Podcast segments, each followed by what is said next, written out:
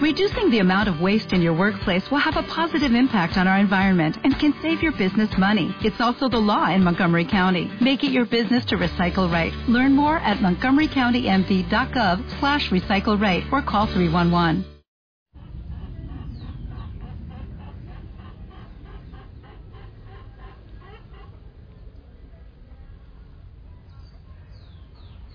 Familia linda, muy buen día, que el Señor te bendiga. Espero que estés muy bien, muy bien. ¿Sabes por qué me río? Bueno, primero por el, el gozo de saludarte, de hablarte, porque hoy, en este día, dedicamos tiempo a la Madre María. Segundo, porque a esta hora, en que debe haber mucho silencio, hay bastante ruido. ¿Escuchas? Pasa un carro que está vendiendo gas. Y dice, el gas, el gas el gas, el gas, el tanque azul, el gas, el gas, en la puerta de su casa. Pero también por aquí está María José, la gallinita, ya madruga mucho, antes no madrugaba porque estaba con traje de baño, pero ahora ya tiene plumitas.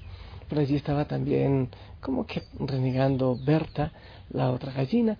Eh, Comanda, ahí está la Cumi, ya, ya puso huevo, me imagino, pero ya están bajando por acá y pidiendo comida. Así es la creación, así es todo hermoso y los pajaritos poco a poco empiezan a cantar. También tú, bueno, yo no sé cuál es tu realidad, o con tus animalitos, no, o en casa, con tus hijos, o en fin, cuál será tu realidad. Todo eso lo ponemos en manos del Señor en este amanecer y nos gozamos en Él. Te invito a sonreír, sí, sonríe en este momento. Da gloria al Señor con una sonrisa. Entrega tu vida y todo lo que harás en este día. Sí, Señor. Buen día. Buen día, amado Jesús. Eh, nos entregamos a ti. Te alabamos, te glorificamos con toda la creación. Queremos unirnos a esa hermosa sinfonía de la creación, aún con el dolor, Señor. Los que están enfermitos, aún con el dolor, eh, te glorificamos y ponemos todo, todo en tus manos. Familia linda, hoy en la iglesia estamos celebrando a santos Simón y Judas Tadeo apóstoles. Los apóstoles eh, Simón y Judas Tadeo. Así que vamos a pedir también a ellos la intercesión, que ellos oren por nosotros en, este momento y en este día. Quiero eh, proclamar la palabra del Señor, mm, el Evangelio, según San Lucas capítulo 6 del 12 al 19. Dice así, por aquellos días Jesús se retiró al monte a orar y se pasó la noche en oración con Dios.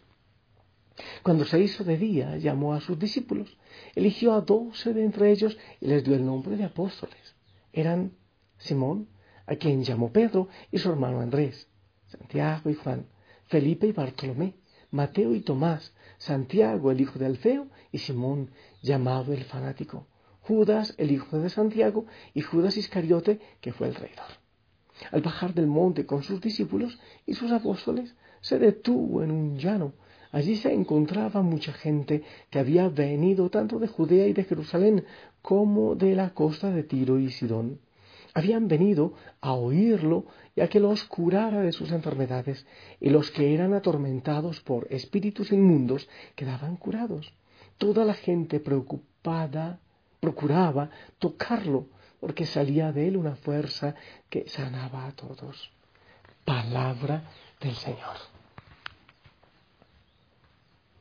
Bueno, familia, a ver, empezando, el, Señor pasa la noche en oración para escoger después a los apóstoles, a quienes le iban a seguir de una manera especial, a quienes, eh, bueno, les daba el, el encargo, el encargo especial de su palabra. Y escoge a los doce.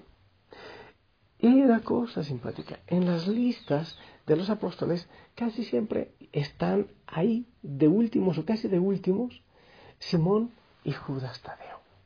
Empieza por estar de últimos en la lista de los apóstoles. Se sabe muy poco de ellos desaparecieron casi, casi que de la historia, casi, casi que desaparecen también sus nombres de la historia de la salvación, de la historia de los apóstoles.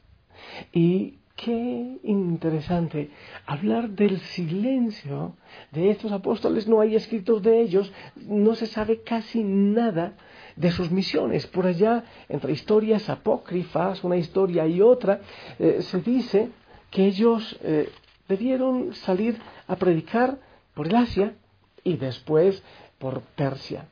Pero, ¿qué ocurre con el Asia y, el cristianismo y donde ellos predicaron? ¿Y qué ocurre con Persia? Pues si nos ponemos a encontrar, a buscar cristianos por allá, wow, qué escaso debe ser. Ahora tienen otras religiones y otras creencias. En definitiva, podemos pensar que estos apóstoles fueron un fracaso. Simón y Judas Tadeo fueron unos fracasados porque no hay historia de ellos, no hay escrito de ellos, no se sabe qué hicieron, su evangelización parece que fue un fracaso, no se dice los milagros que el Señor haya obrado por medio de ellos. Claro. Y qué bonito este momento y esta palabra del Señor y esta historia de estos santos apóstoles para entender que el éxito, por llamarlo así, que el éxito de la misión, que el éxito de la evangelización, que el éxito de nuestra vida no se mide en la fama, no se mide en los logros alcanzados o al menos en los logros, visibles que son medibles también en los parámetros humanos. Y como dice San Pablo, nosotros estamos ocultos con Cristo en Dios, ocultos con Cristo en Dios. Al reflexionar de estos apóstoles, aunque mira, también el Señor los escogió y fueron apóstoles como, apóstoles como cualquiera, como Pedro, como Pablo, como cada uno de ellos, y anunciaron y trabajaron. Y no podemos decir que estos eran apóstoles de segunda clase, de segunda mano. Eran apóstoles. La misión del Señor es una misión diferente para cada uno para cada uno en su iglesia. Y eso es hermoso. Al hablar de estos apóstoles, hablamos de la importancia también del silencio, del servicio silencioso de tantos en la iglesia, de tantos en la historia de la iglesia. Y decía que me viene a la mente, por ejemplo, tantos monjes, monjas que se han encerrado a la adoración silenciosa Hoy día, bendito sea el Señor, hay muchos también, muchos monjes, monjas, incluso ermitaños, que están en el silencio, que nadie los conoce, pero que son unas velitas ante el Santísimo, ante el Santísimo en oración en adoración, y que están ahí clamando, clamando y rogando. Hay muchos misioneros que están por las selvas, por los desiertos, y nadie les conoce. El éxito de un cristiano no está en que sus nombres quedaron inscritos en tantos libros, en tantas historias, en tantas novelas, sino que quedan inscritos en el libro del cielo, en el libro eterno, en el corazón de Dios y que están ocultos en Dios.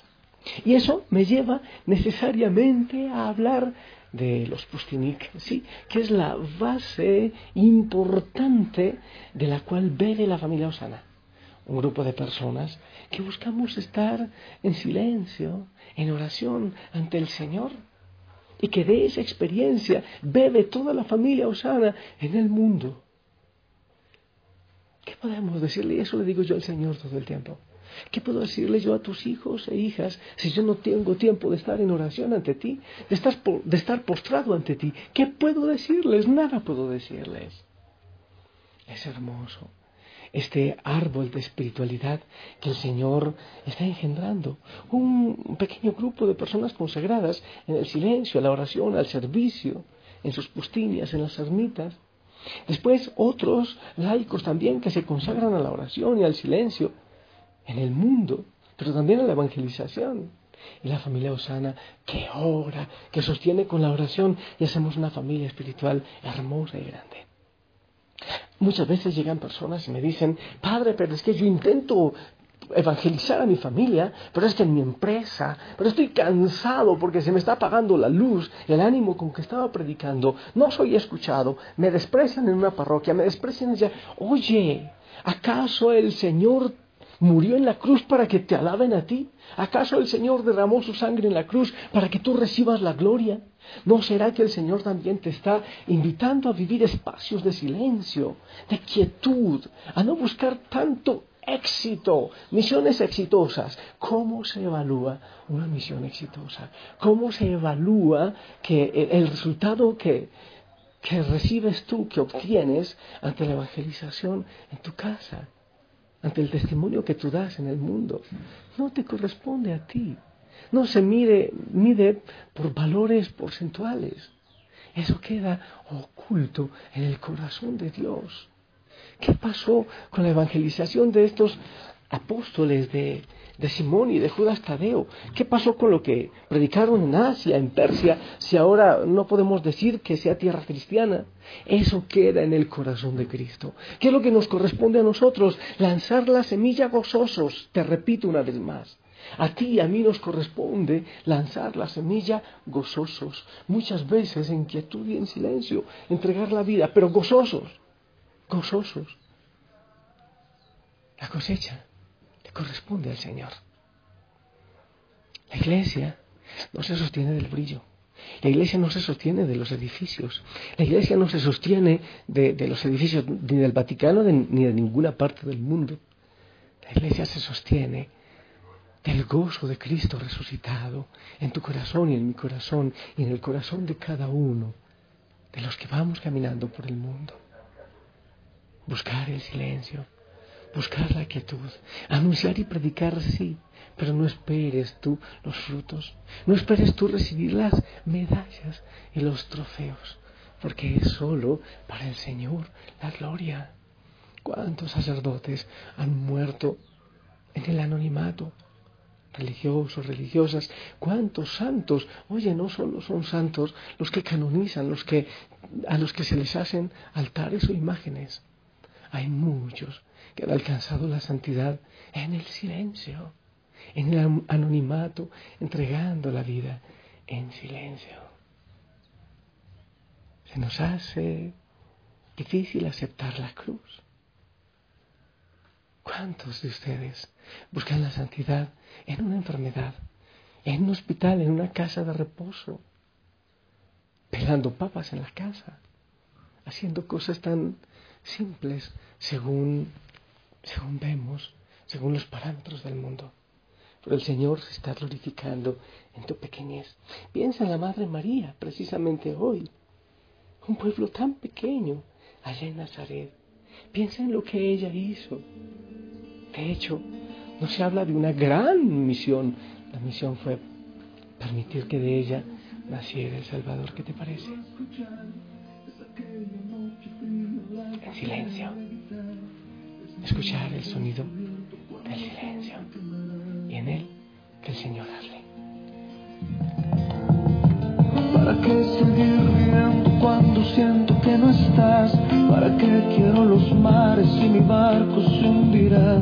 ¿Para qué seguir viviendo si a lo lejos tú estás? Que las fuerzas se me agotan, bien está por comenzar otro día pasar. Pasan y pasan los minutos en mi oscura soledad. Soledad que se alimenta el silencio de tu boca. Esa boca que sonríe pronunciando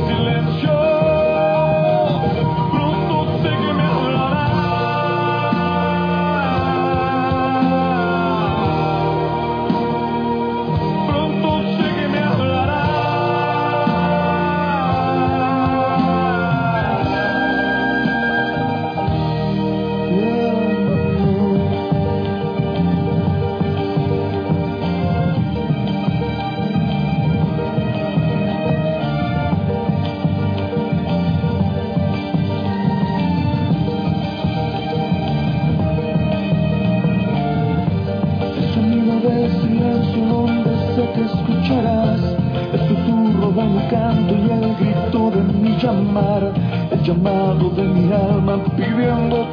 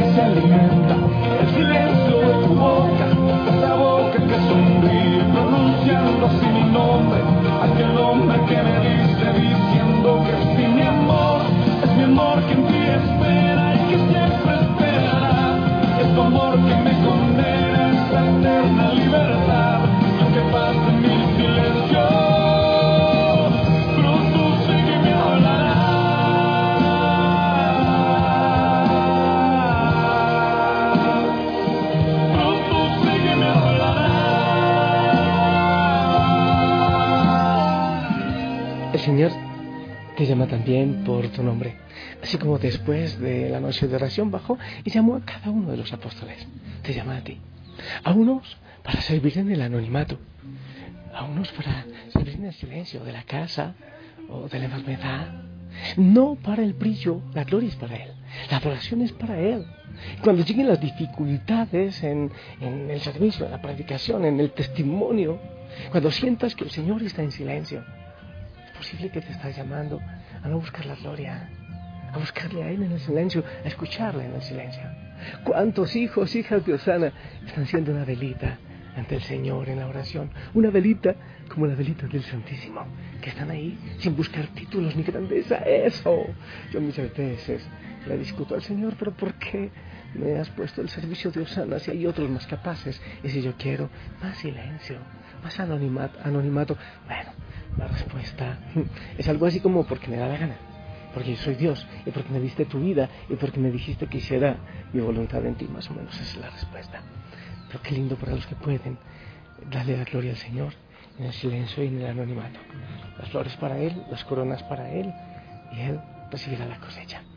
Que la Madre María que nos enseñe también en su silencio, la Madre del silencio, esa es nuestra Madre, la Virgen del silencio, que ya nos enseñe a vivirlo.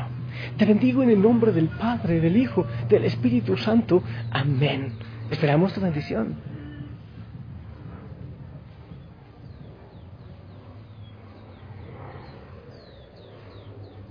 Amén, amén. Gracias por tu bendición. Que el Señor te bendiga, que Él te abrace, que Él te hable en el silencio. Busca el silencio en tus grupos, Susana. Silencio. No tanto ruido, manitas y cositas de ese silencio, se lo suplico, para que el Señor pueda hablar y que sea para la gloria. Sonríe, goza tener, y si Él lo permite, nos escuchamos en la tarde para seguir orando. Abrazos grandes, disfruta este día.